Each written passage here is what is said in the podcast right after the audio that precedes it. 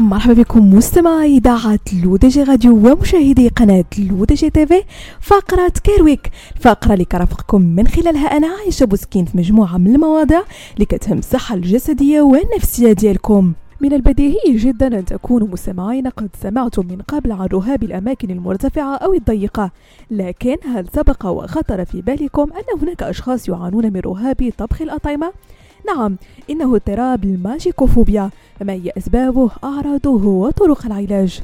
الماجيروكوفوبيا أو ما يعرف برهاب الطبخ هو حالة نفسية يعاني فيها الشخص من الرهبة والخوف الشديد من طهي الطعام خوفا من الاشتعال أثناء الطهي أو من التسمم الغذائي أو القلق من عدم إعداد الطعام بشكل صحيح أو حتى الخوف من الأواني والأدوات المستخدمة في الطبخ. فيما يتعلق بأعراض هذا الرهاب فتتجلى في القلق الشديد حيث إن الشخص المصاب برهاب الطبخ يشعر بالقلق والتوتر الشديد عندما يفكر في الطهي أو عندما يكون في مطبخ أو مكان يتعلق بالطبخ.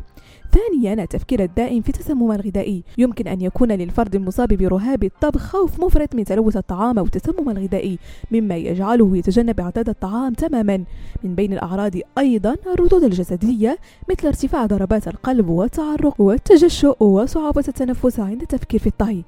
أما عن العوامل التي قد تكون وراء هذا الرهاب فنجد بعض التجارب السلبية السابقة المرتبطة بالطهي أو الطعام مثل حوادث مطبخية خطيرة أو حالات تسمم غذائي. هذه التجارب قد تخلق توقعات سلبية وخوف متجدد من الطبخ كما أن النمط التربوي قد يساهم في تفاقمه. حيث يمكن أن يتأثر الشخص برهاب الطبخ نتيجة للنمط التربوي الذي تلقاه في الصغر.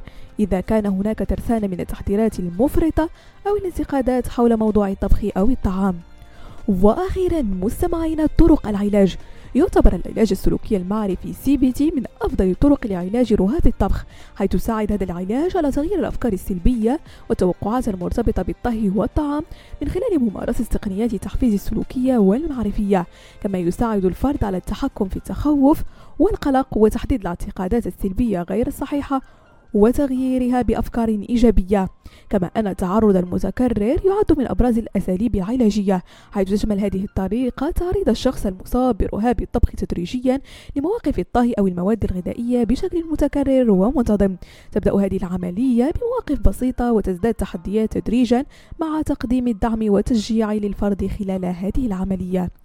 بهذا مستمعينا كنكون وصلنا لنهاية فقرة كيرويك. بكم موعد la semaine prochaine هادشي كامل على إذاعتكم الرقمية L'ODJ Radio وكذلك على قناتكم L'ODJ TV